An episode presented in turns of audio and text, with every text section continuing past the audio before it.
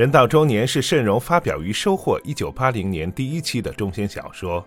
作者通过中年眼科大夫陆文婷因工作、家庭负担过重、病累交加、濒临死亡的故事，客观而真实地展现了一代知识分子的艰难人生和生存困境。作者慎荣，演播吴阳、孙大江。